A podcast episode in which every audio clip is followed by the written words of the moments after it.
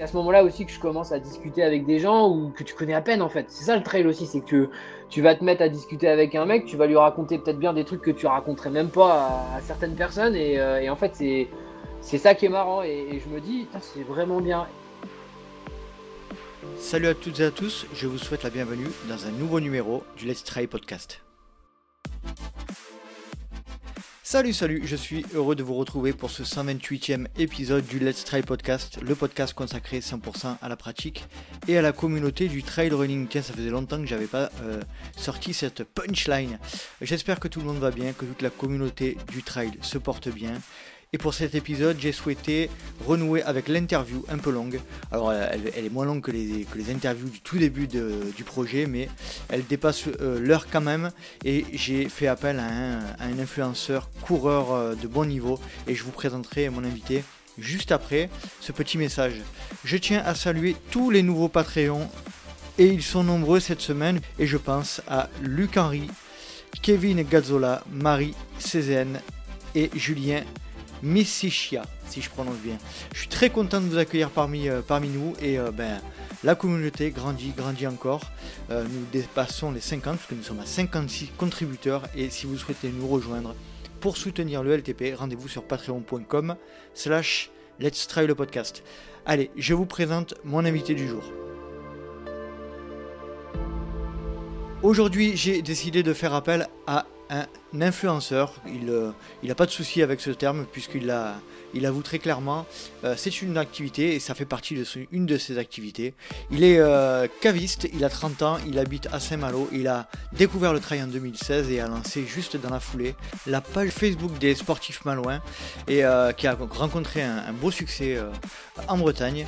il est très attaché à sa terre, il va nous parler de, de ses débuts de trail, il va nous parler également de sa pratique actuelle, plus liée à la compétition, de, son, de sa vision de la communauté qu'il a réussi à créer sur Instagram, de sa relation avec les marques et de bien d'autres sujets. Et n'oubliez pas, une petite partie de cet épisode est réservée aux contributeurs des Patreons.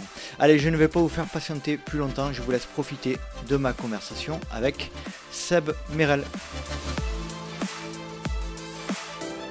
Salut Seb, je te remercie énormément de me rejoindre sur le podcast. Comment vas-tu? Salut Nico, bah écoute, euh, super bien. Euh, un petit lundi, il fait beau en Bretagne. Euh, ah, quelle chance. Quelle chance, parce que chez nous il fait un temps pourri. et donc c'est rare. Pour une fois, c'est vous qui avez le, la primeur du eh, beau temps. Et ce qui est bien, c'est que tu vois, j'ai fait une sortie de 2 heures hier, hier matin et avec des copains et tout, on nous avait annoncé le beau temps. Il faisait moins 2 quand on est parti, moins 1.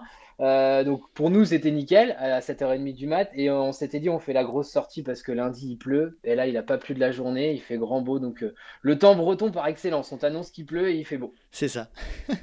nous, c'est l'inverse. Il nous a annoncé qu'il allait pleuvoir et puis qu'il allait faire beau. Et puis euh, aujourd'hui, on n'a pas vu le soleil. Bon, on va pas parler, on va pas parler météo pendant tout l'épisode. Euh, je tiens à te dire quand même que, ça, comme on le disait en off, tu as été un des tout premiers à, me mentionner sur un post, euh, etc. Tu, m'écoutes depuis longtemps, donc euh, on en parlait juste avant, ça me fait plaisir. Exact, ouais. Je sais pas, quand je me, tu m'en as reparlé, j'avoue ne pas me souvenir quand est-ce que je l'ai fait. Est-ce que je l'ai fait pendant le confinement? Parce que je pense que j'ai écouté beaucoup de podcasts que je te disais en, pendant le confinement, j'avais un peu de temps.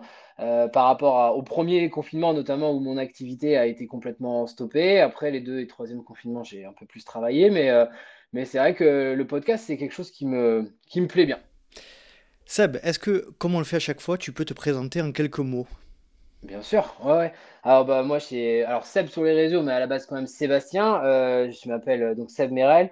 Euh, je suis originaire à la base de Normandie. J'ai vécu toute ma bonne adolescence avec ma maman en, Normandie et, je suis arrivé en fait en Bretagne environ sur les, moments de peut-être 2007-2008 où j'ai où j'ai fait pas mal de pas mal de, boulot, notamment dans la restauration, enfin quelques travaux dans la, travaux dans la restauration. Et, euh, là maintenant, donc euh, arrivé depuis 10 ans sur Saint-Malo euh, en, tant que, responsable d'une cave à vin. Donc je suis avant tout caviste, je suis runner passionné et, à mi-temps Instagrammeur, on va dire, mais avant tout caviste. voilà, et, je, je, pratique le. Alors je dirais que je pratique plutôt la course à pied depuis 2000, bah, depuis les, premiers crosses, parce que j'ai fait des crosses au collège comme tout le monde. Et après, j'ai vraiment commencé à, pratiquer la, course à pied plutôt en, 2013. Et je vais pas dire le trail dès le début parce que je pense que je faisais pas ça. Je, faisais juste de la course à pied histoire de. Et j'ai vraiment commencé à, faire du trail euh, sur, le GR en fait à Saint-Malo euh, sur les coups de 2015 à peu près, 2015-2016 où j'ai commencé à découvrir que la route c'était bien, mais que le trail c'était mieux. Ah bah oui, ça c'est clair, ça c'est clair. Alors, euh, merci pour la présentation, c'était parfait. on revient en arrière pour, euh, pour commencer par le commencement. Est-ce que tu peux nous expliquer un petit peu l'environnement dans lequel tu as grandi? Tu m'as parlé de Normandie. Euh, tu, bah, tu, as grandi dans une famille monoparentale. Euh, est-ce que tu peux nous en dire un peu plus? Alors, j'étais, j'étais, j'étais avec mon, ma maman et mon papa jusqu'à, jusqu'à mes 7 ans. Et en fait, mon papa est décédé assez rapidement. Donc, du coup, on a, on a vécu avec ma maman. bah, quasiment la, totalité de notre, notre adolescence avec mon petit frère, parce que j'ai un petit frère qui, est, qui est 5 ans plus jeune que moi. Euh, et, l'idée, voilà, c'était de se dire que bah, très vite, j'ai été en, fait en, j'ai été au, collège. Euh, j'ai été placé euh, dans un dans un collège privé, donc du coup j'étais en pension. pas vraiment placé, mais plutôt en pension. Donc j'ai un peu un peu connu la pension à ce moment-là. Et puis après après j'ai été j'ai été directement en, filière professionnelle plutôt que plutôt que on va dire la filière de, l'école où je me suis direct spécialisé. J'ai essayé après la troisième de trouver vite une bah, un métier, trouver quelque chose qui me tentait. Et la restauration est venue, est venue direct, euh, direct à moi. Euh, donc je suis parti après euh, en restauration sur Granville, à Maurice Marland. Donc j'ai fait mon BEP, qui était à l'époque l'examen que je passais. Et puis, et puis voilà, mais toujours plutôt secteur Normandie, pas mal d'activités plutôt à l'époque du foot en mhm. Normandie. Donc j'ai fait pas mal de clubs normands, enfin pas mal de clubs. J'ai fait le club où je me suis formé, puis après le S Coutances, qui était, qui était à l'époque le club où j'étais le plus le plus épanoui. Et puis, euh, et puis voilà, donc plutôt, plutôt Normandie et comme je te disais, arriver, euh, Bretagne euh, un peu plus tard. Quoi. Pour en revenir donc à la période de l'enfance, football, à quel niveau, un niveau compétitif, quel état d'esprit tu par rapport à ce sport? Et surtout, est-ce que ton frère avait, qu'il avait aussi une relation sportive à, par rapport à ton frère? Ouais, alors niveau euh, niveau euh, on a on a j'ai démarré vraiment niveau assez basique. Euh, à Coutances, on a dû finir en alors je sais plus si ça existe encore mais tout ce qui est DSR, DHR qui était vraiment un niveau plutôt régional mhm. mais mais vraiment un, un, niveau quand même à l'époque qui était qui était vraiment intéressant avec avec des potes qui partaient en recrutement même d'ailleurs dans des zones de formation et tout donc et des gens qui en ont fait même leur leur métier derrière. la relation avec le foot et mon frère, je pense que mon frère, il est arrivé bah, forcément quasiment en même temps que moi, mais dans des, dans des moments euh, bah, euh, en tant que poussin, Benjamin et tout ça. Donc je pense que c'était assez rigolo. Il y a eu une période où c'est vrai qu'on faisait même des tournois ensemble, donc c'était assez chouette, euh, notamment même un peu, de, un peu de soccer et tout ça. Donc la relation que j'ai avec mon frère, que j'ai eu avec mon frère via le sport et via le foot, ça a été, je pense, le premier déclencheur. Parce qu'après, derrière, on pourra en reparler, mais on a fait quelques petites quelques petites courses, quelques petits duathlons, vétathlons ensemble. Euh, euh, donc euh, même un, raid, un raid kayak, kayak course à pied VTT, ou alors qu'on n'avait jamais fait de kayak en mer ensemble. Donc je pense que le, foot et l'activité qu'on a eue au départ nous a un peu rapprochés. Et puis on, maintenant, même si on est un peu plus loin et qu'on fait moins d'activités ensemble, on garde toujours cette, cette, même envie de faire des petits trucs ensemble, un peu, un peu comme avant. Quoi. Il est où? Il est, euh, il est dans le coin Il est à Saint-Nazaire maintenant. Saint-Nazaire. Ah, mais je connais très bien. Mes parents sont originaires de, de Guérande et de Saint-Nazaire. Donc, euh. Ok, il est un tout petit peu au-dessus maintenant. Il est à, il Pont-Château, mais voilà, il a, il, a, il a un travail aussi qui est assez prenant. Il, a, il travaille pas mal. Enfin, on a en fait un travail un peu en décalé. Lui, il est plutôt euh, sur tout ce qui est euh, TP, chantier, tout ça. Moi, je suis plutôt dans, un, dans une boutique. Donc forcément, bah, lui, il bosse du lundi au vendredi. Moi, je bosse du mardi au samedi, voire le dimanche des fois. Donc, pas toujours facile d'arriver à, à mettre tout ça en place. Quoi. Mais bon, on y arrive. Comment tu. Pour toi, c'était quoi le foot? Et j'aimerais comprendre un peu ta, ta logique, ton approche euh, par rapport au sport euh, Tu étais dans la compétition, uniquement dans le plaisir ou comment tu le voyais? Au début, je pense que j'étais plutôt dans la, dans la compète, euh, plutôt dans le plaisir, plutôt euh, pas dans la compète, au contraire, plutôt euh, aller voir les copains, partager un bon moment et tout. Et je pense qu'en montant au fur et à mesure, et notamment en finissant à Le Scoutance, je pense que ça c'est devenu vite une certaine compète, c'est devenu vite une envie bah, de, de, toujours mieux faire. En plus, bah, j'étais attaquant, donc forcément, voilà, l'envie de marquer tout le temps, l'envie de faire des passes D ou des choses comme ça. Donc, je pense qu'il y a eu ça. Et, euh, derrière, après, euh, je dirais que le foot a, eu sa transition où on est repassé un peu en mode copain. Euh, donc, il y a eu vraiment le, côté loisir quand on était vraiment très jeune. Après, il y a eu la partie compète. Et puis, on a fini un peu en mode copain où, tu sais, tu sors un peu le samedi soir, tu arrives le dimanche, tu n'es pas toujours très frais et tout. Donc, il y a eu, je pense, un peu. Je pas du tout de quoi tu veux parler. il y a eu un peu trois phases dans ma façon de voir le football. Euh, et, honnêtement, je pense que la plus plaisante a été la deuxième, parce que la troisième, il y a des moments où quand tu fais 14 matchs ou 12 matchs à domicile et qu'il y a une fois où tu as fait Sam, hmm. bah voilà, c'est pas toujours intéressant, on va pas se le cacher. C'est clair. Euh, voilà. À quel moment tu, tu arrêtes le foot? Euh, j'arrête le foot euh, une fois que je commence la restauration parce que bah, le samedi soir, je travaillais, le dimanche, c'était compliqué. Alors, j'ai arrêté, je dirais, pendant euh, deux ans quand j'ai fait mon bac professionnel parce que j'étais à Rennes et j'avais pas le permis encore parce que je suis parti vraiment, comme je te le disais, très très tôt de la maison. Je suis parti, j'avais 16 ans euh, à peine. Et donc, du coup, euh, à Rennes, j'avais pas de voiture donc je pouvais pas faire la route tous les week-ends pour aller jouer. Donc, sur Rennes, c'est à ce moment-là que j'ai pas forcément fait beaucoup de sport. Et après, sur Rennes, une fois que j'ai eu mon permis, je suis arrivé donc à Saint-Malo pour faire mon apprentissage sommelier caviste. Et là, j'ai eu mon permis, enfin, j'avais mon permis. Donc, du coup, Saint-Malo, Coutances, c'était pas trop loin. Donc là, j'ai repris cette, cette, ce euh, on va dire, euh, dit euh, copain. donc, et, c'est à ce moment-là, je dirais que par contre, après, une fois que je suis reparti sur Lorient, c'est à ce moment-là que ça s'est arrêté parce que bah, Lorient, c'était beaucoup trop loin et que j'ai repris la restauration. Donc, forcément, là, une fois que j'ai repris en tant que salarié, parce qu'avant j'étais bah, apprenti, donc les horaires étaient plus maîtrisés.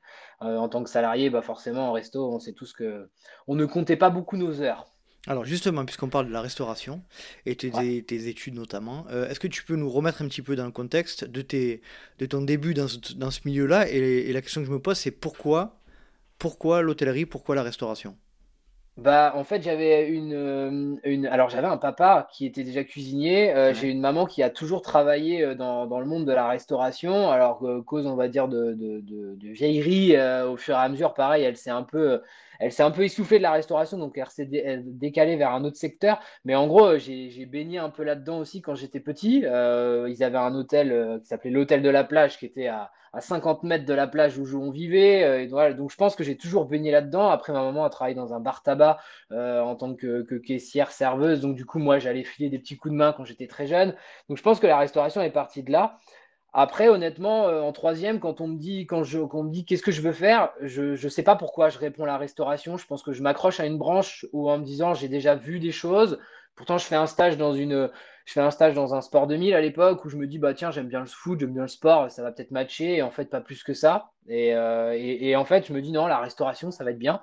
Et en première année de, de BEP, à l'époque, on te propose de choisir est-ce que tu veux faire de la cuisine ou est-ce que tu veux faire de la salle? Et visiblement, j'étais aussi bon en cuisine qu'en salle. Donc, ça a un peu posé de problème en disant bah non, choisis la cuisine, choisis la salle. Et moi, j'ai choisi la salle. Alors, euh, me, entre guillemets, me demande pas pourquoi, je n'en sais rien. Peut-être un feeling. Euh, mhm. Voilà. Mais euh, je regrette pas mon choix en tout cas. Et à ce moment-là, quand tu, tu, tu, commences à préciser un peu ton, ton avenir pro, là, tu, tu, tu te vois avoir un métier particulier ou tu te vois caviste déjà ou pas du tout? Bah, à la base, non, je me vois, je me vois chef de rang, je me vois serveur, je me vois, je me vois dans une belle brigade. Donc, c'est pour ça direct que je pars à Rennes euh, dans un étoilé Michelin à l'époque qui s'appelait la Fontaine aux Perles. Donc, où là, où en gros, je tombe sur une équipe de, crois qu'on était 21 ou 22 entre la salle et la cuisine et ça filait vraiment très droit. C'était, on pouvait pas moucher, quoi. C'était vraiment, il fallait, fallait tout cadrer. Euh, donc j'ai appris, je pense, euh, ce la rigueur dans la restauration, c'était vraiment ça, le, pour moi, le maître mot, quoi, dans cette entreprise. Et puis, euh, et puis en fait, je fais ma première année en tant que serveur et tout, tout se passe bien. Quoi, et la deuxième année, je te coupe, mais c'était en formation ou tu étais déjà en formation, bac pro en bac. En alternance. C'était après le BEP, alternance, bac. Et du coup, en première année de bac, euh, euh, euh, j'ai bien vu le truc et tout. Et en deuxième année, l'apprenti sommelier, il fait deux jours. Donc clairement, il, pète un boulard et au bout de deux jours, il dit je me casse. Et en fait, mon patron se retrouve sans apprenti sommelier. Donc du coup, bah, il me demande est-ce que tu veux apprendre un peu d'avance sur ta formation? Vu que je lui avais dit, bah, je ferais peut-être bien ça. Donc il me dit, bah, écoute, si tu veux, on t'apprend les choses. Donc du coup, j'ai fait, euh, j'ai fait une année un peu accélérée dans la sommellerie grâce à mon, ancien patron. D'accord. Et c'est à ce moment-là que tu te dis, euh, tu découvres le métier, tu te dis, euh, c'est le déclic? Ouais, je pense que c'est à ce moment-là, c'est le déclic de la, de la sommellerie, c'est le déclic de la découverte. euh, c'est, c'est de se dire que, bah, en plus, je bougeais pas beaucoup, enfin, j'avais pas encore été dans le vignoble, j'avais pas encore fait certaines choses, mais je me dis, c'est vraiment un métier passionnant. Euh, fallait être très pointilleux, fallait vraiment euh, savoir de quoi on parlait, parce que bah, on avait des gens euh, autour de nous qui achetaient des bouteilles extrêmement chères. Enfin, moi, je me vois servir des bouteilles entre entre, entre 750 et plus de 1000 euros. Donc, quand tu as, quand t'as 18 ans, tu te dis, waouh, les gens, ils sont capables de mettre de l'argent dans ces bouteilles-là et tout. Donc, T'as pas intérêt de la faire être. tomber quand tu la débouches. Non, ni de casser le bouchon. donc, euh, donc, me dis, c'est passionnant. Et je pense qu'à ce moment-là, je trouve une, je trouve une voie, une petite, étincelle.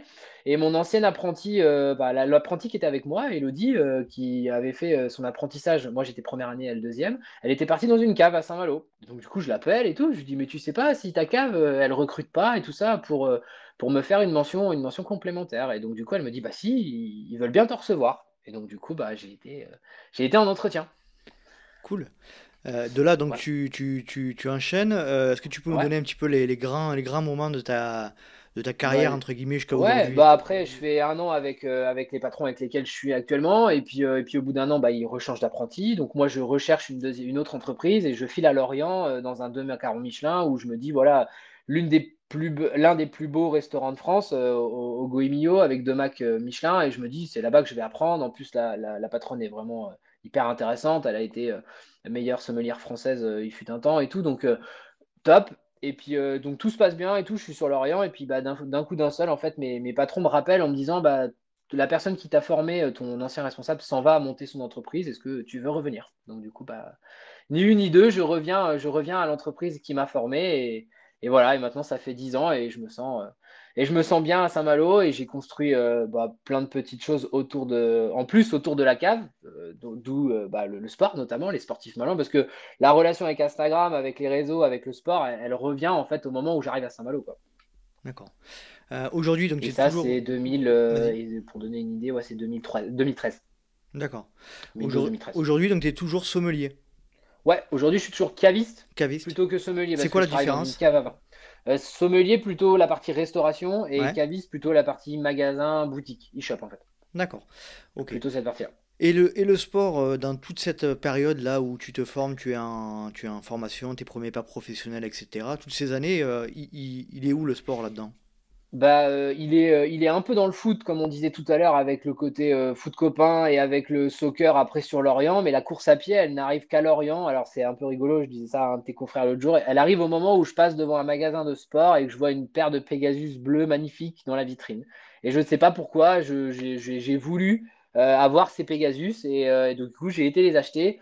Et à l'époque, avec mon, collègue qui on courait, enfin, qu'on faisait un peu de sport, un peu de foot et tout, on allait courir après les services. Donc, on allait courir euh, vraiment. euh, 23h30, minuit, minuit et demi, tu vois, vraiment à- au tard. Et, et on, on courait sur l'Orient euh, sans frontal, parce qu'on n'avait que des godasses, mais pour le coup, on n'avait pas de frontal. Et donc, du coup, et, et une fois arrivé à Saint-Malo, bah, j'avais mes chaussures, j'avais tout, et puis, euh, et puis je suis arrivé seul, j'avais pas, j'avais pas ma compagne à l'époque, euh, j'avais pas Alice, j'avais pas ma femme. Et donc, du coup, bah, le soir, je rentrais, le midi, tout ça, et bah, j'avais quand même envie de bouger, j'avais un vélo euh, qui me servait un peu, mais pas plus que ça, quoi. Et j'avais envie de bouger, j'avais envie de faire des trucs, donc. Euh, je me suis dit, bah, je vais aller courir un peu, euh, 30 minutes, 35 minutes après le, après le boulot, quoi. Est-ce que toi aussi, euh, parce que moi ça a été le cas, euh, pour toi courir après rien, euh, quand tu étais petit, euh, c'était euh, compliqué? Not- Notamment aux entraînements de foot, quand tu faisais les Ah, aux, aux- pré-saisons. aux entraînements de foot, c'était une corvée, clairement. C'était, une vraie corvée. Le mec, il disait, ouais, il faut aller faire trois quatre tours de stade. C'était, chiant. Mais à côté de ça, euh, ça, c'était plutôt dans la première partie de foot. Arrivé à la partie, euh, la partie footballistique, plutôt sur euh, euh, Coutances, quand on a commencé à faire du renfort, un renforcement musculaire, du travail d'intensité et tout, ça, j'aimais bien. Voilà, tu étais plus dans ça- préparation physique un peu plus Ouais, pointue, quoi. Bah, tu vois, et on démarrait déjà, même on prenait la saison, euh, on en septembre, on démarrait déjà des prépas physiques aux alentours de, du, du 15, du 15 août à peu près. On démarrait déjà deux à trois entraînements par semaine pour pouvoir se remettre un peu en condition. Donc c'est à ce moment-là peut-être que je dirais que le sport côté prépa physique m'a bien plu en fait, dans cette jeunesse-là quoi. Mais avant, euh, c'est sûr que ouais, en moins de 13, euh, faire deux tours de stade, j'en avais ras-le-bol quoi. Qu'est-ce que t'en as gardé de, de cette période de préparation physique, là, un petit peu, euh, où ça commençait un petit peu à être intéressant, là, au niveau du, du niveau euh, sportif? Qu'est-ce que t'en as gardé par rapport à ta, pour ta pratique d'aujourd'hui? Bon, les cuisses. Les gens vont te dire sur les réseaux sociaux que j'ai des cuisses de footballeur, d'anciens footballeurs, quoi. Je vais dire que Bah, j'en ai vrai. gardé sur tout ça, quoi. Ouais, c'est bah, la, la, la, la partie. euh, alors, le partage, parce qu'on en reparlera, mais c'est vrai que le partage sur ma page est important. Mais euh, bah, je me serais, je sais pas si je me serais vu faire euh, un sport individuel. À aucun moment, je me suis dit dans ma jeunesse, je vais faire du judo, je vais faire du ping-pong. Ah, j'ai toujours voulu être en extérieur et j'ai toujours voulu le faire à plusieurs. Euh, chose que maintenant, bah, forcément, on fait peut-être un peu moins euh, parce que bah, maintenant, je fais un sport un peu plus solo, quoique j'intègre Quoique. beaucoup de gens dans, dans ma pratique. Mais, euh, mais j'ai pas entendu. J'ai dit quoi? Que le, le, le trail est Quoique. peut-être le sport le, le moins individuel qui soit, même si on peut le faire seul. Ouais, ouais, ouais. Ouais, complètement. Mais, mais effectivement, c'est vrai que des fois, tu t'entraînes, euh, tu t'entraînes solo, des fois, voilà. Mais alors que bah, à cette période-là, on était toujours au, au moins, au moins 10, quoi. Quand il n'y avait pas des retardataires et des gens qui venaient pas aux entraînements, quoi. Mais, euh, Mhm. Donc, euh, je pense que c'est ça. C'est, j'en retiens surtout cette idée de, de, de partager ça encore avec, euh, avec tous les copains et, euh, et que ce soit dans la compète ou dans le plaisir, on, même le dimanche matin, euh, avec un œil ou deux euh, et demi, quoi, tu vois, on, on se marrait bien, quoi. À quel moment tu te dis euh, ah finalement euh, bah, la course à pied c'est vraiment euh, mon truc, je commence vraiment à prendre du plaisir et, et ces fameuses Pegasus bleues là je, je les ferais bien fumer un peu plus. Bah, je crois que c'est mon premier dossard quand même à Rennes. Je me suis inscrit à Rennes en 2000, euh, fin 2012, euh, quand je suis arrivé à la cave en septembre. En fait, je me suis inscrit au, au Tour euh, une course solidaire à Rennes, où en gros tout le monde peut s'inscrire, c'est gratuit et tout. Donc j'avais fait la route et tout ça. Et en fait, je me suis retrouvé, on devait être 5 ou 7 000, et je me suis retrouvé au milieu de tout le monde et je me suis dit, mais euh, super quoi, c'est, un bon truc. Bon, honnêtement. euh, j'avais jamais couru 10 bornes de ma vie. Si je me trompe pas, je pense que mon chrono devait être aux alentours de 43-44 à l'époque. Euh, j'ai j'ai- j'ai souffert à la fin, mais au début, j'ai senti vraiment, euh, ouais, j'ai senti une certaine atmosphère qui était cool, quoi. C'est à ce moment-là que tu te dis c'est vraiment euh, quelque chose qui me plaît. T'avais jamais t'avais jamais foulé les sentiers, t'étais que sur du bitume à l'époque. Ah, j'étais que sur du bitume. J'avais jamais été mettre euh, un pied euh, sur une, sur une ronce, enfin sur une racine ou sur un, ou sur un caillou. À ce moment-là, le trail, je savais même pas ce que ça voulait dire, entre guillemets. Et est-ce que tu continues là pour le coup euh, au niveau euh, du running à augmenter les distances ou tu t'arrêtes au 10 et après tu passes au trail, non? Comment ça se passe? Non, j'ai été, euh, été, été un coureur très amateur. De 2013 à, fin 2012, 2013, voire 2014, j'ai été un coureur très amateur qui sort à l'envie, qui se dit il fait beau, je sors, il fait pas beau, je sors pas. Qui se dit je vais courir 30 minutes, 35 minutes, mais pas plus. C'était vraiment du, du petit sport, on va dire. C'était du petit footing plaisir. Euh, pas, pas de, pas de grosses intensités, pas de travail. Enfin, on parlait pas de fractionner, on parlait de rien, quoi. Vraiment, à ce moment-là, c'est du, c'est juste du, de s'aérer un peu, euh, profiter du beau temps et voilà. À quel moment tu commences un peu à t'intéresser à, pas la perf, mais je veux dire à, à l'entraînement? Tu es toujours dans une logique de plaisir euh, au ressenti ou tu, tu commences, tu as à un moment donné basculé vers une pratique un peu plus, euh, un peu À plus un théorique? moment, euh, j'ai, j'ai- à un moment, j'ai basculé euh, quand j'ai senti que je commençais à me rapprocher du 40 sur 10 km en fait. Hmm. Je pense que j'ai commencé à sentir le la bascule à ce moment-là. J'ai refait le Tour and Court l'année qui suivait, 2012-2013, l'année qui suivait, et j'ai dû me rapprocher des 40, mais j'y étais pas encore. Et c'est à ce moment-là que j'ai dû me dire, il y a peut-être quelque chose à faire pour quand même aller, euh, aller chercher les 40. Euh, j'ai, j'ai pas, j'ai pas, j'ai pas forcément été voir. euh, dans, dans des, dans des, sur des sites. J'ai pas forcément été voir sur des choses comme ça, mais je me suis dit peut-être qu'en m'entraînant un petit peu plus, en allongeant un peu plus souvent la distance, je me suis dit ça va, ça va le faire quoi. D'accord. Euh, et donc tu, tu, tu persistes? Tu persistes ou Ouais. tu... Et comment ça se Ah je passe? persiste, je persiste, je, je frise, je frise. Je me souviens même une course sur Saint-Malo où je fais 40, 40, 00, enfin 40, 04 et là je Ah, suis, et là je suis fou quoi. Mais, mais, mais en même temps, je me, je m'occupe pas, euh, si tu veux, je, je suis pas à découper mon chrono, je suis pas à me dire putain, il faut que je passe aux 10 kilo, aux 5 km en, en 19,59. Tu vois, je suis, je suis dans un mood où je me dis, je, je sais même pas si à l'époque j'ai une montre en fait. Tu vois, je cours avec mon brassard, avec mon téléphone, donc en gros, je sais même pas. Je sais même pas à quelle, allure vraiment je suis. euh, j'ai un repère ou deux avec des copains qui sont devant ou derrière, mais je, à cette époque-là, je, je, je fais au feeling, en fait, si tu veux. Donc, euh, voilà, il n'y y a a pas cet aspect, euh, tu te bloques euh, en mode métronome sur ta montre où tu te dis, il faut être toujours à la même allure pour qu'à la fin, ça finisse bien, quoi. Mhm. Et donc, euh, à un moment donné, tu rencontres les sentiers, le trail. Tu l'as dit tout à l'heure en début d'épisode. Est-ce que tu peux ouais. nous, nous partager Voilà, ce moment-là? c'est c'est un beau c'est un beau je sais, je, je ne me sou- je, je n'ai pas je n'ai pas bossé avant avant le podcast donc c'est mal je sais bien mais je ne me souviens plus quel trail Il ne faut pas quel bosser. trail Ah, faut pas bosser. Je suis en journée de congé, c'est pour ça. Mais euh, je ne me souviens plus quelle, est le, la course nature. En tout cas, la course nature ou le premier trail que j'ai fait. Mais, euh, mais, euh, mais je pense que une fois que ouais, j'ai commencé, une fois que j'ai commencé le, le, trail, c'est plutôt sur les, les, coups de début 14-2015, quoi. Mais à, à, découvrir en fait que de faire le même tour tout le temps entre la gare, euh, le sillon de Saint-Malo, l'intramuros, euh, la plage des Bas-Sablons et de revenir chez toi, bah il y avait autre chose à côté si tu veux. Donc du coup, je me suis un peu décalé vers euh, ce bah, chez le, GR34 en fait, la pointe de la Varde, toute la partie qui remonte en fait entre, entre Saint-Malo et Cancale. Et, c'est là en fait que je me suis aperçu que bah, y avait c'était trop grand quoi, il y avait, y trop d'espace quoi, il y avait y avait de la place donc je me suis dit c'est c'est génial quoi. Et t'es sorti des sentiers battus tout seul ou t'étais avec quelqu'un? J'étais tout seul. J'étais tout seul parce qu'à l'époque, euh, à l'époque, j'avais, euh, j'avais, j'étais tout seul sur Saint-Malo. J'avais quelques amis, mais qui pratiquaient pas forcément la course à pied. Et donc non, non, euh, des sorties, des sorties solo au début. Et alors, donc j'imagine qu'à un moment donné, comme nous tous, tu chopes, on va dire, le virus. Ah bah. Tu, tu, tu, tu, participes à ton premier trail ou à ta première course nature, et puis tu glisses, comme nous tous, ou comme beaucoup d'entre nous, gentiment pour allonger les distances. Est-ce que tu peux nous raconter un petit peu comment ça se passe?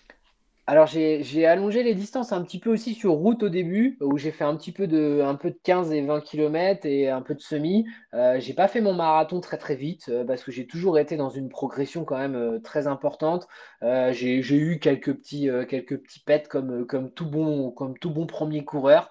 Euh, donc euh, j'avoue que je me suis pas mal écouté, ce que je fais encore beaucoup maintenant. C'est vrai que je ne suis pas du genre à, courir sur une blessure ou sur une gêne ou des choses comme ça. Ça s'est vu euh, dernièrement sur ma, sur ma, sur ma prépa, ma dernière prépa. Mais en gros, j'arrive j'arrive gentiment sur des distances route avant longue et après j'attaque j'attaque des distances dites dites tradies en fait, des 10, des 12, des 15 en forêt, en, en, sur GR. Je me souviens d'une belle course qui faisait un un Cancale, euh, Cancale mais euh, par le GR et qui revenait vers les, chemins les chemins, les petits chemins de ronde et tout, qui n'existe plus maintenant. Mais je pense que c'est certainement celle-ci, la, première course que j'ai faite en, trail un petit peu plus longue. Elle devait faire à l'époque 16 ou 17 km, peut-être 18 km, et, je pense que ça a été ça. Et euh, je sais pas si tu connais un petit peu la, partie, la partie GR34 Cancale, Pointe du Groin, Saint-Malo, mais c'est c'est magnifique, franchement, c'est magnifique. Hmm. tu travailles au euh, du tourisme de, de, ouais, presque. je revendique, je revendique le fait de ne pas avoir, euh, le fait de ne pas avoir de montagne et je le cumule avec mon GR si tu veux. C'est surtout hmm. ça en fait. Donc euh, non, non, vraiment, c'est à ce moment-là où je me suis dit waouh, le GR de ce côté-là. Puis j'étais pas du genre à prendre ma bagnole et à me dire allez, je vais me garer à Cancale, je cours et puis je reviens à ma voiture. Moi, j'étais, je restais vraiment toujours un peu dans mon, dans mon petit monde, dans mon confort, quoi, si tu veux, dans, sur Saint-Malo, quoi. Et une fois que j'ai commencé à bouger, après, ça a été euh, mhm. la porte ouverte à toutes les folies euh, possibles qu'on imagine. Quoi. Justement, la, folie ou la, communauté du trail que tu rencontres à ce moment-là, euh, tu te dis, ah ouais, mais ça, te, ça te surprend? Tu, Quel est ton état d'esprit quand tu rencontres ce, sport et ce milieu-là? Bah, je pense que je, comprends très vite ce, mot que moi j'aime beaucoup, c'est le partage, comme je le mets sur mes réseaux je pense que tu es dans une galère euh, souvent avec des gens, surtout au début de trail, tu galères bien euh, dans des bosses, dans des trucs, tu te retrouves, euh, tu pars trop vite, tu te retrouves avec des mecs, entre guillemets, qui sont partis trop vite, vous êtes à deux à être à l'agonie, vous faites doubler par 25 personnes en 2 km. donc en fait, à ce moment-là, tu, bah, tu découvres que tu découvres des gens, tu discutes, et c'est à ce moment-là aussi que je commence à discuter avec des gens ou que tu connais à peine en fait. C'est ça le trail aussi, c'est que tu vas te mettre à discuter avec un mec, tu vas lui raconter peut-être bien des trucs que tu raconterais même pas à, certaines personnes, et, euh, en fait c'est c'est ça qui est marrant et, je me dis c'est vraiment bien. Et alors euh, à la différence de la route où en plus j'avais découvert la route euh, un peu un peu sur la vitesse. Euh, pas du tout dans, le côté euh, euh, classique. J'avais découvert la route plutôt toujours où tu peux pas discuter avec ton voisin parce que tu es à, 185 pulses et puis que de toute façon, si tu, si tu causes avec lui, il est aussi mort que toi après. Et tu as un point de côté qui arrive très rapidement. Et en fait, bah, dans le trail, je me suis aperçu qu'on pouvait communiquer, qu'on pouvait manger, qu'on pouvait s'arrêter s'arrêter à des ravitaux autant de temps qu'on voulait parce qu'on savait très bien qu'à l'époque, on n'allait pas faire de perte de toute façon. Et puis de fil en aiguille, j'ai discuté avec des gens sur Saint-Malo. Et puis euh, je me suis aperçu que les gens couraient tous tout seuls à Saint-Malo. Enfin, c'est pas méchant, mais il y a des clubs, mais euh, tous les gens qui pratiquaient en loisir, ils couraient euh, chacun de leur côté, quoi. Et je les croisais d'ailleurs le midi ou le soir quand j'allais courir, je croisais tout le monde. Et donc, du coup, bah, c'est là que me suis venu le, l'intérêt et, la fête de faire de créer la page sportive qui s'appelle les sportifs malouins sur, Saint-Malo.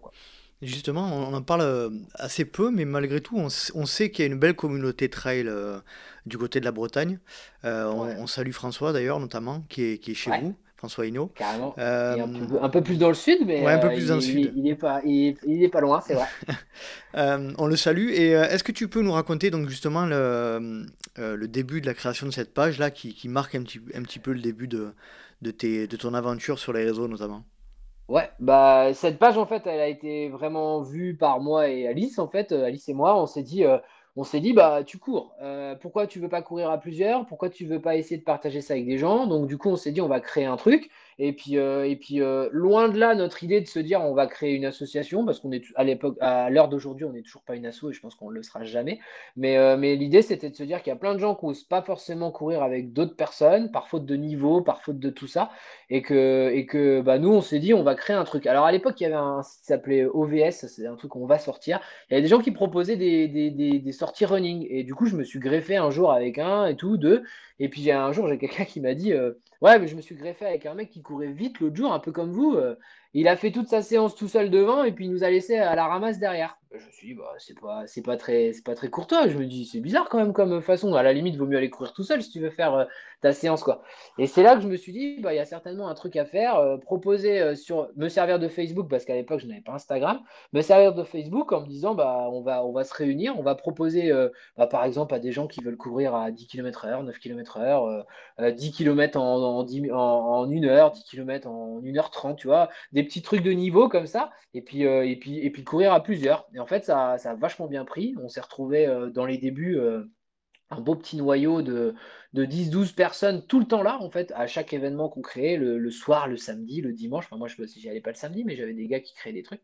Et puis, euh, puis bah, du coup, maintenant, euh, bon, alors on n'est pas tous actifs, mais, euh, mais maintenant, la page, elle compte 1500 personnes. Et un gros noyau de 40 à 50 personnes que l'on peut retrouver sur des courses tout autour de chez nous. quoi. C'est des événements ou des, des, plutôt des entraînements ou plutôt des sorties planifiées? Sortie planifiée plutôt. Après, j'ai des gars qui proposent un petit peu de, un petit renfort. J'ai des gars qui proposent de, des séances spécifiques. Moi, ça peut m'arriver de dire, bah voilà, ce midi, j'ai 10 fois 400 à faire. Euh, venez avec moi. Euh, moi, je propose plutôt du trail, donc du coup, c'est plutôt venez tourner avec moi autour du Mont Garo pendant 4 heures, euh, venez, euh, venez euh, faire une séance de, 12 fois la petite brillantée qui est à côté de chez nous, tu vois, c'est plutôt des trucs comme ça. Mais il y a aussi des, des, runs découvertes, en fait, des gens qui se disent, bah nous, on a juste envie d'aller courir à 18-30, est-ce que, est que quelqu'un veut nous accompagner, quoi? Est-ce que tu peux nous dépeindre un petit peu la, comment dire, la, la je sais pas si c'est le bon terme, mais la coloration de la communauté des trailers en Bretagne? Qu'est-ce qu'elle a de particulière? D'après toi? Qu'est-ce qu'elle a de particulière euh, Bah, je pense que on est, euh, on est, c'est une, c'est une, vision un peu différente du trail de montagne parce que bah, le trail de montagne, euh, déjà nous, on est dans un, dans des, dans un trail peut-être moins engagé. On est sur, on est sur une pratique qui est tout aussi similaire parce qu'en fait, moi, je peux très bien m'entraîner pour aller faire un, un trail de montagne. Je peux très bien m'entraîner ici, ça me pose pas de problème. J'arrive très bien à accumuler du dénivelé, j'arrive tout ça. Après, euh, après qu'est-ce qu'elle peut avoir de, qu'est-ce qu'elle peut avoir de différent euh, Je dirais qu'on aime, on aime tout, tout, on aime tous euh, les beaux espaces, on aime tous le GR, on aime tous la nature. Donc il y, a quand même pas mal de choses qui nous. Vous êtes tous très attachés à votre, à votre territoire aussi, j'ai l'impression.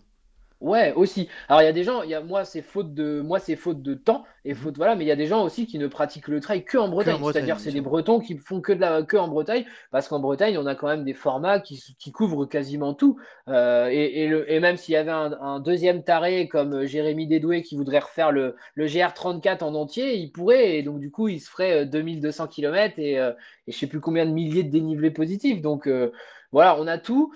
Euh, et, je, mais par contre, c'est vrai que tu as raison. Je pense que euh, certains Bretons, ce qui n'est pas mon cas parce que moi j'aime bien bouger quand même, mais certains Bretons restent plutôt sur leur trail dit, euh, dit, dit Breton en Bretagne, locaux. Et mm. par contre, certains aiment aller. Enfin, j'ai des potes en Normandie que j'ai rencontrés. Ils aiment faire les Templiers, ils aiment faire la synthé, ils aiment, ils aiment bouger quoi.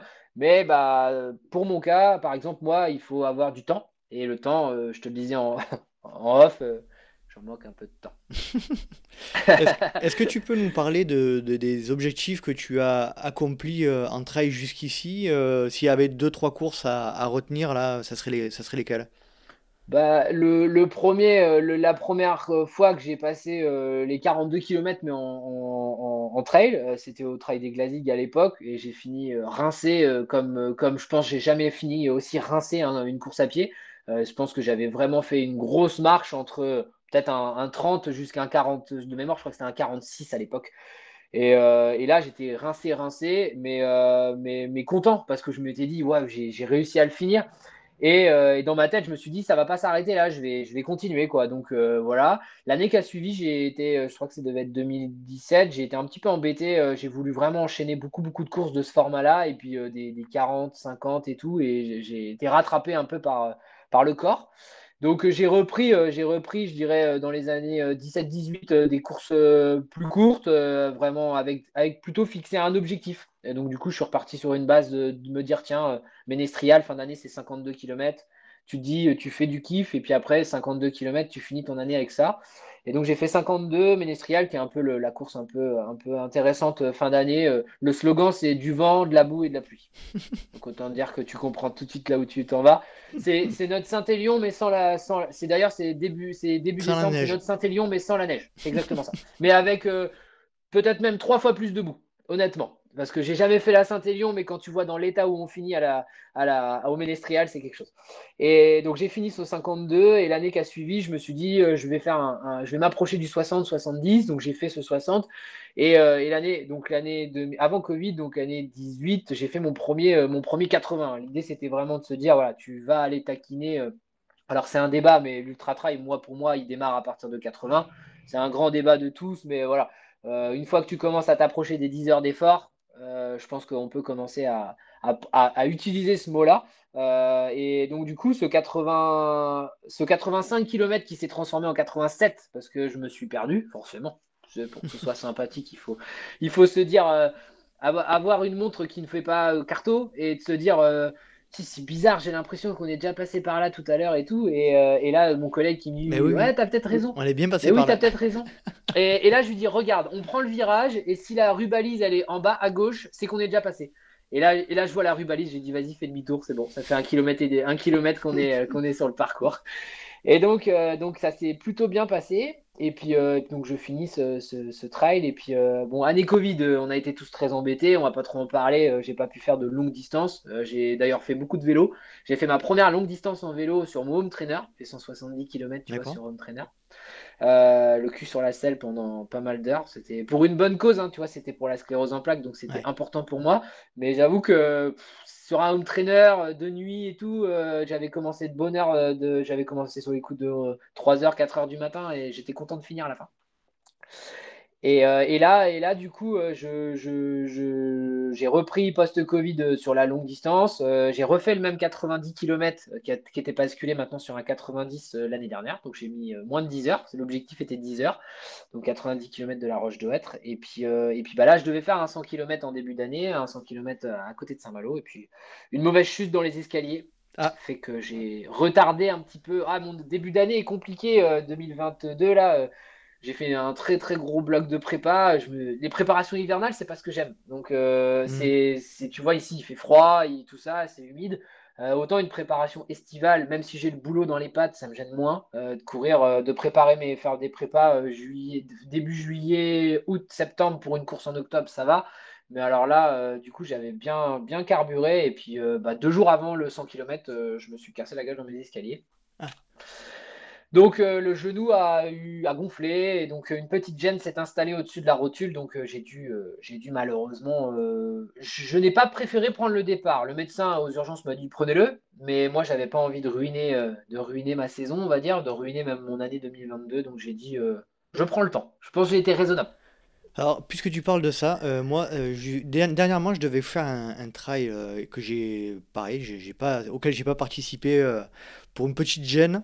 Euh, j'ai l'impression qu'on a un peu la même logique progressivité. Là, je vois, je vois tes résultats. Tu cours depuis 2014 les, en trail notamment. Euh, tu es, aux alentours de 80. j'ai l'impression que tu as la même logique que moi, une énorme notion de progressivité. Et tu, tu le disais tout à l'heure, tu t'écoutes beaucoup. Euh, première question, ça te vient d'où, ça, de ton caractère ou, euh, et, euh, ou d'autre part Et puis, est-ce que tu vas continuer à, augmenter les distances, du coup, prochainement? Ouais, alors le, le, le, le, alors le caractère, je sais pas, parce que je suis quand même plutôt du genre intense et, et, toujours à vouloir aller très très vite dans ce que je fais et tout ça. Donc je dirais, pense que la, la, le côté impatient, je l'ai un petit peu. Donc j'avais pendant une période l'impatience d'aller sur de la longue distance. Euh, mais euh, j'ai, un jour, j'ai fait un 52 bornes que je me rappelle toujours où j'ai démarré avec une gêne. Et je me suis promis de ne plus jamais démarrer une course avec une gêne. Parce qu'en en fait, j'ai, souffert pendant 4 heures. Ça, faisait 52 km et j'ai souffert pendant 4 heures. Et, j'ai bâché, j'ai bâché euh, au 38e kilomètre après 4 heures, 4 heures et demie d'effort où, j'ai, où j'avais cette gêne. Et, je me suis dit plus jamais. J'ai à en pleurer, si tu veux, à me dire. C'est pas possible. On ne fait pas du sport pour ça. On fait pas du sport pour euh, courir avec une, une gêne. Donc, euh, donc euh, courir, s'écouter, c'est important. courir avec une gêne, c'est terminé. et surtout quand c'est un truc où, par exemple, là, le 100 km, si tu veux, c'est du Cap Fréhel jusqu'à Saint-Malo. C'était une version bêta pour 2024. Donc, si je veux aller le faire la semaine prochaine, je peux aller le faire, si tu veux. Donc, il n'y avait pas d'intérêt. C'est pas comme si tu me dis, bah ouais, c'est la diagonale des fous, il faut y aller et tout, tu as ton voyage et tout. donc, à la fois la progressivité, le fait de courir sur la blessure, c'est terminé. Concernant la progressivité, euh, je pense que je vais la continuer, ça c'est certain, parce que je veux monter euh, les distances. Euh, je reviens à la diagonale des fous. Je m'étais inscrit il y a deux ans pour le, en même temps que Covid, je m'étais inscrit au Trail des Bourbons. Donc mhm. ça devait être l'objectif de, du 100 km, ça devait être cet objectif-là. Covid, comme, comme beaucoup, a, a, fait que j'ai pas pu le faire. Mais non, je vais continuer j'ai beaucoup de gens qui me disent ouais mais t'as qu'à aller sur des longues distances et, vraiment pousser, t'as la caisse et tout. Et en fait non, je préfère vraiment me dire euh, voilà, j'ai 32 euh, ans, je sais même pas si je l'ai dit dans la, dans la petite euh, intro de tout à l'heure, mais, j'ai 32 ans. effectivement. Ouais, je crois. Et donc j'ai encore au moins au moins 20 ans, 20 ans, 20 25 ans dans le trail. Donc voilà, sans souffrir. Après peut-être qu'à tu vois à 55 ans, peut-être que les articulations feront mal et je ferai plus de vélo que de trail mais, mais donc je me dis ménage-toi maintenant comme ça, tu vas perdurer et, tu vas. Et, peut-être qu'un jour, je ferai des podiums en, en, Master 4, quoi. Bah oui, c'est pour ça qu'on continue. C'est pour ça qu'on continue après Master 2 et tout, c'est pour faire des podiums. Tu vois, comme on peut pas faire des podiums en, senior en ce moment, bah, on se dit peut-être qu'en Master 4, on fera des Master 3, Master 4. J'ai trouvé une solution, je me suis inscrit à, à la première édition d'un trail en duo. Et du coup, j'ai fait un podium. Voilà, là ça marche. Ah bah, écoute, tu as été avec qui? Avec une femme? Non, non, avec mon pote Gilou que je salue sur, sur un trail euh, dans, dans le sud-ouest. Là, c'était très sympa. Euh, et c'est la seule fois où j'ai fait un podium d'ailleurs. Donc tu vois, il y, y, a toujours des solutions. Il y a toujours des eh, solutions. écoute Mais euh, voilà, ouais, la progressivité, je pense que dans, dans, dans, le course à pied, dans la course à pied, dans le trail, je pense que c'est important. Il y a plein de gens qui, qui, veulent brûler les étapes. Écoute, si, ça, si pour eux tout va bien, c'est ce que je leur souhaite. Euh, on est, on veut absolument pas que les gens se blessent. Euh, voir des gens blessés sur les réseaux, sur, autour de nous, c'est pas agréable. on connaît tous la blessure, on sait tous que c'est, on, on ronge notre frein à ce moment-là. Donc, ceux qui veulent être progressifs, je pense que c'est la bonne manière. Ceux qui ne veulent pas l'être, ils font absolument ce qu'ils veulent. Oui, d'accord. Dans quel état d'esprit tu es aujourd'hui euh, par rapport au trail? J'ai l'impression que tu as, un niveau qui te permet de, quand même euh, euh, rêver à éventuellement des, belles places sur des courses. tu es dans cette logique-là de, vraiment de performance aujourd'hui sur les trails? Ouais, quand même. Ouais, je pense que quand je m'inscris à une course, encore plus maintenant avec entre guillemets la, visibilité sur les réseaux sociaux, je je dirais pas que j'ai un devoir de, bien faire, mais je, me, je, me, donne tous les moyens maintenant pour, euh, pour pouvoir euh, être dans un esprit de performance. Euh, je m'entraîne, je m'entraîne pas 7 jours sur 7 parce que j'essaye de garder une journée de repos, mais je m'entraîne 6 jours sur 7, je, je, je, je fais du bi-quotidien, je, fais des blocs d'entraînement, je fais des week-end chocs où je, me, où je, fais l'équivalent vraiment de, de, ce que je peux faire sur une semaine, je le fais en deux jours. Enfin voilà, j'ai mis en place tout autour de moi, euh, j'ai fait une bascule en mettant en place tout autour de moi toute un une possibilité d'essayer de performer à mon niveau, euh, sans avoir un niveau international, mais essayer d'être au moins dans des, dans des, dans des top 20, dans des top 10 et, de se dire, voilà, quand tu prends un dossard, tu, fais, tu le fais bien. Quoi. Mhm. Donc les objectifs à venir, c'est ce fameux... Non, c'est pas ce... Non, le 5 km, du coup, tu l'as annulé. Tu, je pense que je vais refaire... Ouais, je vais refaire euh, le, ce off euh, peut-être avant la saison. Euh, je vais voir un petit peu avant la saison estivale à la cave ce que ça peut donner. là, le prochain objectif, alors je devais être au marathon de Paris et je me suis aussi écouté, donc je n'ai pas fait le marathon de Paris parce que le mois prochain, je vais être sur la Wings for Life, la course, tu sais, de Red Bull mhm. pour le don de la moelle osseuse. Et ça fait des années et des années que je veux la faire. Et en fait, du coup, j'ai été contacté par Philips qui m'a proposé un dossard, qui m'a proposé un test de leurs écouteurs. Et donc, du coup, euh, et ça tombait un week-end où je bossais pas. Et donc, du coup, et c'était à Rennes, enfin, c'est à Rennes cette année. Donc, du coup, je me suis dit, c'est vraiment euh, intéressant. Donc euh, là, pendant un mois, je vais me focus un peu plus sur des allures type allure marathon. Donc, j'ai un record en marathon du Mont-Saint-Michel en, en 3,15 et je vais essayer de, me baser sur une base de 3,10 euh, pour essayer de faire un max de kilomètres. Alors je rappelle un peu aux gens qui ne connaissent pas, la Wings for Life, c'est euh, une course où tu pars 30 euh, minutes avant une, voiture qui cache car et tu te fais rattraper en fait au bout de, d'un certain temps en fonction de ton allure. Et plus tu fais de kilomètres, plus ça rapporte de, d'argent à, l'association en fait. Et donc, euh, et donc, du coup, je, je, tablerai bien sur un bon 40, 42, 42 200, tu vois, pour passer mon marathon, quoi. non, c'est cool. J'aimerais comprendre un peu comment tu arrives et vous arrivez euh, avec ta compagne à, vous organiser. Euh, toi, tu parlais de 6 à 7 entraînements par semaine, du bi-quotidien. tu peux nous donner un petit peu des, clés là, de, de, de, de ton organisation? Bah, j'ai toujours à dire que les journées ne font jamais assez de 24 heures chez moi. C'est-à-dire que je voudrais que les journées en fassent une bonne trentaine, parce que entre le temps passé à l'entraînement, le temps passé sur les réseaux, le temps passé au travail, euh, c'est très long. Euh, j'ai vraiment la chance d'avoir euh, Alice aux côtés de moi depuis 9 ans maintenant et qui, qui m'a connu que je, quand je faisais vraiment un sport dit de loisir et qui connaît maintenant le Seb qui n'en voit beaucoup que par le sport, je l'avoue, hein, clairement. Euh, donc du coup, euh, j'ai la chance de l'avoir déjà et, de se dire que bah, je peux pratiquer le sport le matin, tôt, euh, comme hier matin où je pars à 7h30, 7h et je reviens à 9h30 et à côté de ça, on n'a pas d'enfant. Donc si tu veux, ça me permet de passer toute une journée sans problème avec elle. J'ai la chance de pouvoir m'entraîner le midi parce qu'on est chacun de notre côté au niveau des travaux, des travails, donc du travail. Et donc du coup, je m'entraîne le midi les trois quarts du temps. Donc là, bah, j'ai mon créneau. Par contre, le midi, c'est deux heures, c'est donc une heure, une heure et quart de footing c'est la douche, c'est manger et tu repars direct. Donc euh, ça va très vite.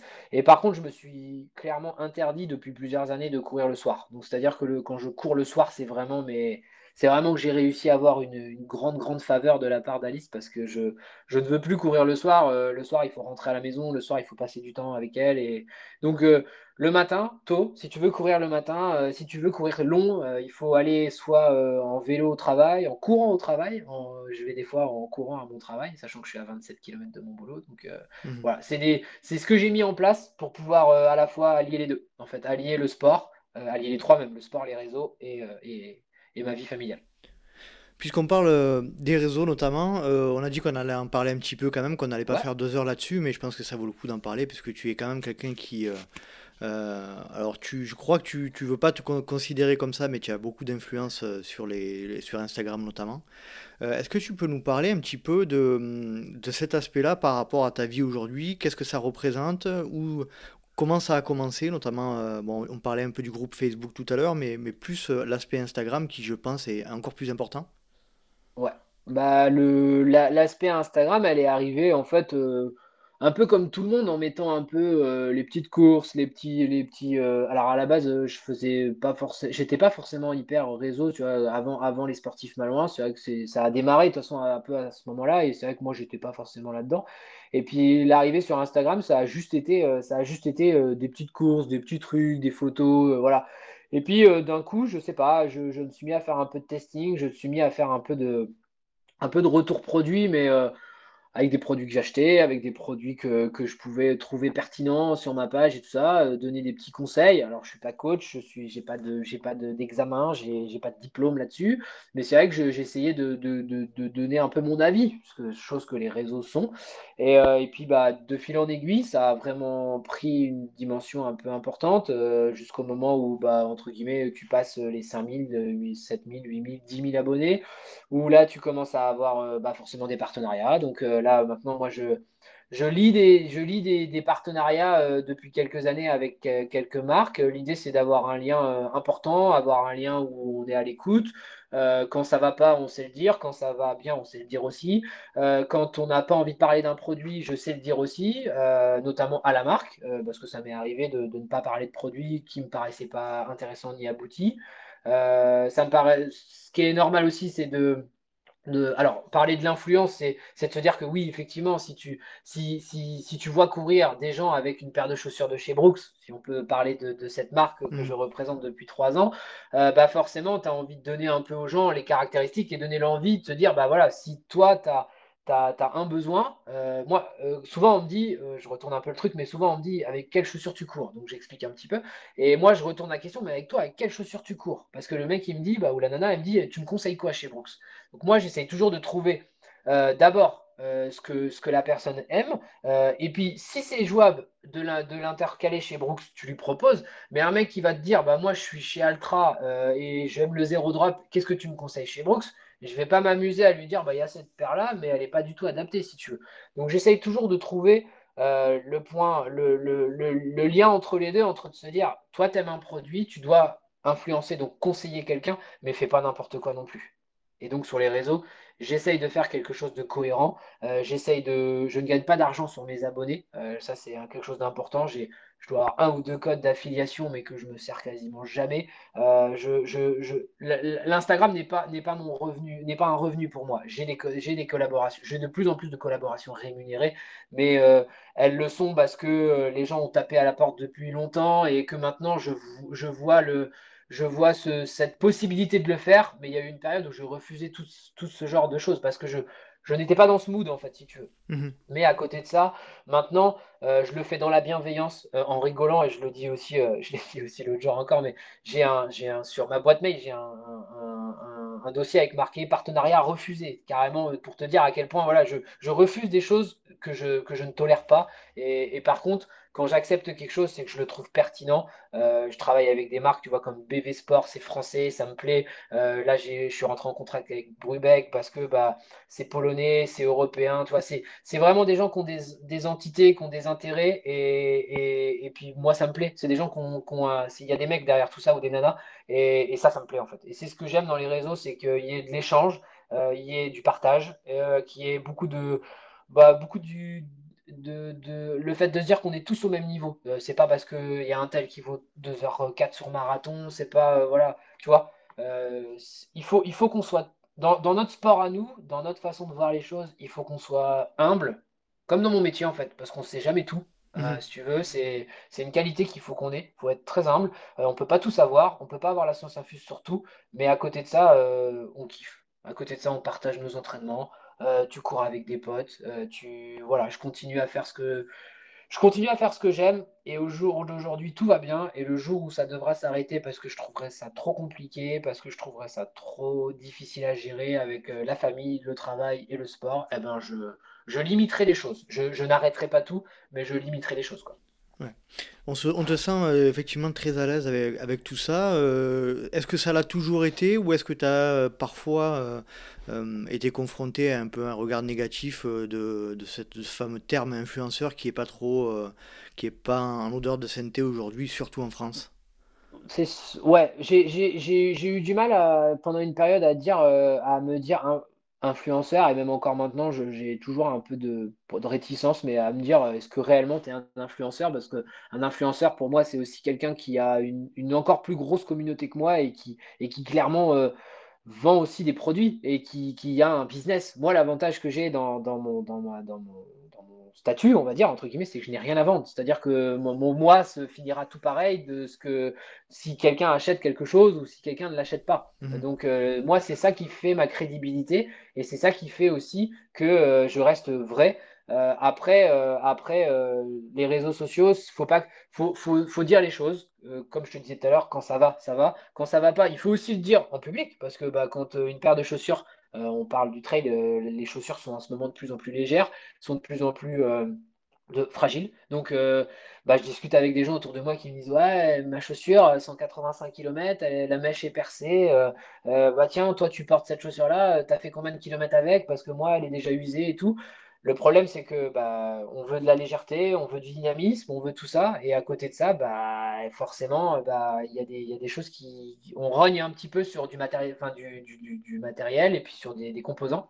Donc, bah, il, faut, savoir le dire aussi que bah, quand ça va, ça va, et quand la chaussure est perce, elle perce, et puis bah, voilà, on, est là pour faire des retours, et des vrais retours. Donc, du coup, euh, il ne faut pas avoir peur. Et puis, euh, puis l'influence, il ne faut pas avoir peur de ce mot. Euh, euh, c'est ni plus ni moins. Ce qui a été difficile au début, c'était de se dire que quand j'ai vu mon premier message où le mec il m'a mis euh, on a l'impression que tu es un panneau publicitaire, ça fait mal au cœur. Parce qu'en fait, tu te dis, euh, tu te dis non, pas du tout. Tu te dis j'ai accepté ça parce que, parce que j'ai trouvé ça intéressant. Donc tu te remets un peu en question. Mais j'ai jamais eu de, j'ai jamais eu de gros messages de haters. J'ai, là-dessus, je, pense que j'ai jamais euh, été confronté à ça. J'ai été confronté à un petit souci en local. voilà, mais, mais hormis ça, sur la, le côté un peu notoriété, si tu veux, euh, même si moi je ne qualifie pas forcément d'une notoriété le fait d'avoir 16 000 abonnés sur Instagram, si tu veux. Dans la rue, je fais mes courses euh, à part en local. euh, là, je vais au marathon de Paris, au Run Experience. J'ai croisé euh, 7-8 personnes que je connaissais, mais personne ne m'a alpagué en me disant vas-y, on fait une photo, quoi que ce soit. Donc, Hmm. en soi, si tu veux, je, je suis un gars comme tout le monde, malgré, malgré que j'ai une communauté. On va pas, on va pas m'attirer dans la rue, on va pas me dire, ah bah tiens, vas-y. Donc, elle est facile. L'influence, pour moi, elle est facile à gérer en tout cas. D'accord, très bien. Bon, c'est clair. Euh, et du coup, comment tu, comment tu vois la suite là? Qu'est-ce qu'on peut, qu'est-ce qu'on peut te souhaiter euh, par rapport à, par rapport à tout ça aujourd'hui? Bah, je, je- moi, j'ai envie de continuer à partager avec les gens. euh, j'ai envie de, j'ai envie de, de continuer à, tu vois, j'ai, j'ai des rubriques, par exemple, que j'aime beaucoup sur ma page qui s'appellent les, les, les portraits de sportifs, où je mets en avant des sportifs que je rencontre. Alors, bah, j'ai des gens, des fois, à distance, qui me demandent, qui me disent, ouais, tu veux pas me faire un portrait et tout? Bah, je dis non, c'est vraiment quand il y a un lien qui se tisse, quand, euh, quand je rencontre quelqu'un et tout. Et euh, donc, ça, j'aimerais, j'aimerais continuer à rester dans cet esprit. Peut-être que si euh, avec le avec euh, les différentes choses qui arriveront plus tard, euh, peut-être que bah, les enfants, le travail, tout ça, peut-être que bah, j'aurai plus le temps de, faire mes vidéothèses parce que ça prend quand même un peu de temps. J'aurai plus le temps de faire tout ça. Mais tant qu'on peut encore continuer à partager tout ça ensemble, à, discuter comme on le fait là, à, côtoyer des gens que l'on connaît pas. Moi, c'est ça que j'aime beaucoup, c'est que des fois, bah, t'es tu es dans un lieu et puis tu te dis, mais si, je suis euh, un tel sur Instagram. Et en fait, là, tu te dis, waouh, c'est génial, tu vois, tu, tu discutes avec en virtuel et, après, derrière, tu discutes avec en vrai. Et, le gars te dit, waouh, merci, c'était super l'échange. Et, et, ça, j'aime, ça, j'aime. Donc, j'aimerais continuer ça. Euh, sportivement parlant, j'aimerais continuer à, courir euh, longtemps et puis le mettre, le mettre aussi sur les réseaux, pouvoir vite valider ce palier des 100 km parce que ça fait plusieurs années que j'en parle. Donc, me souhaiter, me souhaiter ça. Et puis, euh, et puis, et puis continuer à, à partager, continuer à kiffer, continuer à, à prendre du plaisir, à prendre du plaisir avant tout. Très bien. Bon, ça c'est cool. Est-ce que tu as un, un sujet à évoquer euh, de manière générale là, dont on n'aurait pas parlé? On arrive tranquillement à la fin de l'épisode. Ouais, bah écoute, non, euh, moi je, je, je trouve, je trouve que cette relation qu'on qu'on peut avoir alors avec euh, la, la partie un peu podcast pour pouvoir se, se de- que les gens apprennent un petit peu à, à- à découvrir euh, l'invité, je trouve ça très sympa. Donc je voulais te remercier avant tout pour, euh, de, pour ton invitation. Euh, comme tu disais, ça fait, ça fait longtemps. Il y a, il y a de, de jolis, jolis noms qui sont passés dans ton podcast. Donc, je suis franchement super content de, de, m'être dévoilé un petit peu, d'avoir euh, d'avoir dit certaines choses que j'avais pas dit, par exemple, dans le premier podcast euh, que j'avais euh, que j'avais fait il y a quelques mois. Donc, euh, non, franchement, super. Euh, et puis, euh, puis, euh, puis surtout, continuer à toi, à ce que tu fais, de partager avec les gens, parce que c'est une sorte de partage aussi, le fait d'inviter des gens, le fait de, de leur proposer ce genre d'interview en, en- en sonore, eh ben, je trouve ça bien. Merci beaucoup. En tout cas, je te confirme que c'est euh, du partage, du contenu et aussi euh, du travail. Et tu, toi, Ouais, toi aussi, tu sais que quand on propose du contenu, c'est beaucoup de boulot derrière et c'est pas à toi que je vais l'apprendre. Euh, Bah, c'est ça, mais c'est pas déplaisant, c'est pas clair, déplaisant. On le clair. fait, on le fait avec, euh, avec plaisir, euh, tu vois, même quand on va faire un petit shooting photo, même quand on va faire des trucs et tout, euh, voilà, c'est toujours plaisant euh, de se dire, de se dire le travail est bien fait, le, le- les choses sont, euh, voilà, ce que la réalisation est là, euh, quand on fait une belle vidéo, quand on fait, euh, quand on fait des belles choses, euh, et on est content des retours des gens. Et c'est des fois ça, clair. en fait, peut-être qui nous manque un petit peu sur Instagram, ou même peut-être de toi, encore plus peut-être toi. Alors toi, tu as peut-être les tu as peut-être euh, tous tes Patreons qui te, qui te, parce que je sais que Que c'est un, salue. point important pour toi, que tu salues. Euh, donc, tu as, tes Patreons qui te, qui te, derrière, te, t'alimente un petit peu, tu as certainement des, avis, tu as certainement des, sur les réseaux sociaux aussi des choses que voilà, mais avoir un retour, c'est la meilleure façon de voir si ce que tu fais c'est agréable et si ça plaît. Donc euh, voilà, c'est ça qu'il faut qu'il faut pas hésiter, euh, que ce soit de ton côté, de mon côté. Euh, nos internautes, nos, abonnés doivent, doivent nous dire un petit peu sur toutes les choses et comme ça au moins ça permet d'avoir une, une communication et d'être hyper transparent et à l'aise, on va dire. Alors, puisque tu me sollicites là-dessus, je, vais insister encore un petit peu sur les Patreons que je salue. Et d'ailleurs, euh, moi, les Patreons, je les... on se voit une fois par mois sur un visio et je leur demande systématiquement euh, ce qu'ils ont aimé, ce qu'ils n'ont pas aimé dans les, dans les quatre derniers épisodes du mois.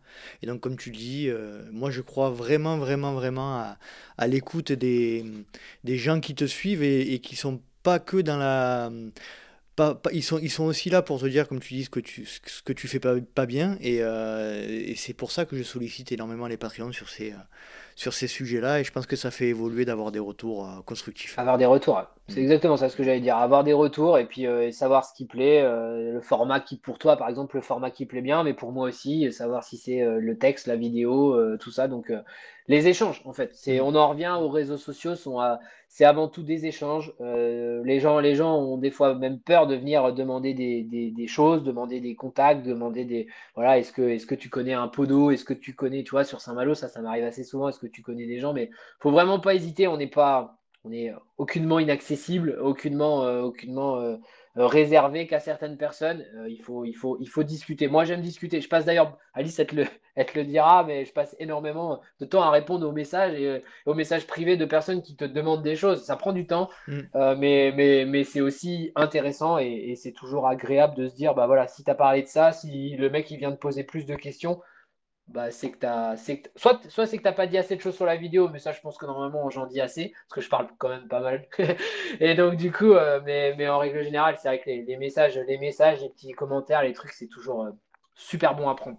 Moi, j'ai une règle, c'est que je réponds à tous les commentaires qu'on m'envoie sur les réseaux, euh, en particulier, et je pense que c'est, c'est la moindre des choses et c'est hyper important. Carrément. Si tu avais une personne à me conseiller pour passer dans le podcast en rapport avec le trail, Seb, on a déjà fait beaucoup quand même. Ouais, On a déjà fait. 125, 126, 127, 128. 128. Bah, pour le côté breton, et, même si je crois qu'il en a déjà fait un, mais je pense que Jérémy Dédoué pourrait te raconter euh, pendant quelques, quelques, quelques minutes, voire même quelques heures, sa jolie traversée, forcément. Euh, en local sur Saint-Malo, euh, même non, pas forcément. Après, il y a des il y a des gens que je, verrais bien, euh, j'aime beaucoup son profil. Euh, euh, ce jeune homme qui est chez Isostar, je ne vais pas réussir à trouver son nom, qui est, en Bretagne avec nous, Jonathan Parisé. Ah, je connais pas. Je verrais bien Jonathan Parisé. Il est en team Isostar. C'est certainement une personne qui est très humble et, que, et que je verrais. Je sais pas s'il a déjà fait un podcast. il n'est pas forcément très très, très très réseaux sociaux, mais il a une page Insta et Facebook, je sais. Mais c'est l'un de, c'est l'une de nos belles pointures euh, dans, dans, dans le secteur Bretagne et euh, qui a notamment fait la Diag et tout ça. Donc, euh, Jonathan Parisé ou, ou, ou comment Jérémy Dédoué. je pense. Ou Jérémy Dédoué, ouais, je pense que c'est les deux. Jérémy, il a déjà la petite partie un peu médiatique. Je pense que Jonathan ne l'a pas forcément déjà eu. Donc, je verrais bien Jonathan quand même. Allez, ça marche. Bon, bah écoute, je contacterai de ta part alors si tu veux bien. Ouais, bah écoute. ça marche. Avec grand plaisir. on arrive aux questions rapides. Est-ce que tu es prêt je me concentre. 3, 2, 1. Plat favori après la course Burger. Ah oui, ça, quand même. Burger quand même. Alors, avant, 15 jours avant la course, je le fais en mode veggie, mais 15 jours, euh, enfin, le, soir de course ou le lendemain, même si je fais beaucoup attention le midi, le soir, je me, le soir, je me euh, ouais, burger pinard. Enfin, burger vin rouge, obligé. Donc boisson favorite après la course. Vin rouge directement? Ah non, non, non, pas de vin rouge directement. Non, quand même, euh, quand même une petite radiado et après une grosse, grosse pinte de bière quand même. tu es plutôt gel, bar, les deux ou aucun des deux? Absolument tout ce qui peut se manger pendant la course à pied. C'est-à-dire que toi, tu n'as pas aucun problème de digestion? Ah, Rien. Je n'ai. La seule, le seul problème de digestion que j'ai eu, c'est un jour quand j'ai fait n'importe quoi avec un sandwich maison, avec une petite mayonnaise qui avait tourné, mais sinon tout le reste, je l'ingère comme c'est pas permis. D'accord. Euh, tu es plutôt fait, maison ou industriel? Euh, C'est de l'industriel, c'est ce que j'utilise. Alors là, là, ça va être un vrai dilemme pour toi euh, en Bretagne. Tu es plutôt grosse rafale de vent ou grosse averse de pluie? Ah putain, ça c'est. Vous n'avez pas des grosses averses de pluie, vous avez du, du Oh, ça dépend. Euh, je te dirais grosse averse de pluie parce que quand tu es sur le GR et que tu manges le vent, euh, je peux t'assurer que c'est pas facile. D'accord. Donc, euh, ouais, peut-être la pluie quand même. Tu es plutôt racine ou verglas? Ah, Racine quand même, le verglas c'est horrible. Tu préfères courir de nuit ou de jour? Ah, de nuit, sans aucun. Surtout sur du long. de nuit, toi de nuit. Ah ouais, j'adore ça. J'adore ça, je vois pas le temps passer. En fait, je regarde pas ma montre et je, et je, je vois pas le temps passer. Quand je peux faire des blocs de dénivelé, notamment en Normandie, là, quand je monte et tout, je. Si je peux partir à 1h30, 2h du matin, euh, voilà, je fais. Tu préfères avoir une hypoglycémie ou une grosse crise de crampes Ah, peut-être les crampes quand même. Parce que l'hypoglycémie, t'es dans le fond du fossé et puis euh, c'est pas facile quand même. Les crampes, tu peux, avec de l'hydratation, tu peux réussir à. Hydratation, des capsules de sel, tu peux réussir à repartir au bout d'une demi-heure quand même, en ayant marché un petit peu quoi. Quand tu cours, tu es plutôt podcast, musique ou bruit de la nature? Euh, podcast et musique, complètement. Et la dernière question, tu préfères un bon vin rouge ou un beau moment de trail? Un bon vin rouge ou un bon moment de trail? Ah, c'est pas facile parce que les moments de trail, c'est savoureux aussi, mais le vin rouge, ça reste quand même. euh, ça Et- reste quand même Mais il faut choisir. Ah, il faut choisir. Allez, allez, je dirais que c'est le vin rouge quand même qui prendra la part. Ah, le vin rouge, ça marche. J'avoue, j'avoue, en étant très très bon vivant, j'avoue que un bon moment de trail partagé, c'est très très agréable. Une belle arrivée de course, euh, c'est agréable. Mais alors, euh, un grand moment de dégustation avec euh, quelques copains, avec des, des mecs qui connaissent un petit peu, ou même, même des néophytes total et qui veulent découvrir des choses, j'avoue que c'est agréable aussi. Cool. Bon, merci beaucoup Seb. On va continuer juste 5 petites minutes pour répondre à, à quelques questions des Patreons si tu veux bien. Bien sûr. Euh, que je resalue une nouvelle fois. Et puis Seb, si on se croise sur un événement, euh, je sais pas si tu seras à Cham cette année. Euh, je sais pas si on pourra se croiser peut-être prochainement. Ça paraît compliqué, Cham. Étant fin août, euh, ça paraît compliqué. Je pense que j'aurai du, j'aurai du changement d'ici là. euh, côté, euh, il y aura certainement des choses qui bougeront de mon côté d'ici là. Donc, euh, ça m'étonnerait, ça m'étonnerait à mon avis. On va parler aussi euh, de euh, d'un petit, euh, une petite aventure que tu as eue avec un sanglier avec les Patreons. Voilà, on, on leur réserve la primeur et on salue Bertrand, Bertrand Soulier apparemment qui, euh, qui a évoqué ce, avec, avec lequel tu as évoqué ce souvenir. Je, je te remercie énormément Seb et puis euh, à très vite. Ouais, à très vite. Merci à toi, Nico. Salut. Ciao. Et voilà, cet épisode est à présent terminé. J'espère que vous avez passé un agréable moment en compagnie de Sébastien Merel, que je remercie pour le temps qu'il nous a accordé. Si vous souhaitez rejoindre le LTP sur les réseaux sociaux, rien plus simple, rendez-vous sur Facebook et Instagram à Let's Try Podcast. Vous pouvez également me suivre sur LinkedIn ou Strava à Nicolas Guéneuf. N'hésitez pas également, si vous le souhaitez et si vous souhaitez donner un petit coup de pouce au LTP, à mettre 5 étoiles sur Apple Podcast ou Spotify et mettre également un petit commentaire. Ça aide à remonter dans les classements. J'espère vous retrouver pour un prochain numéro du Let's Ride Podcast et d'ici là, n'oubliez pas, si vous pensez que c'est impossible, faites-le pour vous prouver que vous aviez tort. Salut, salut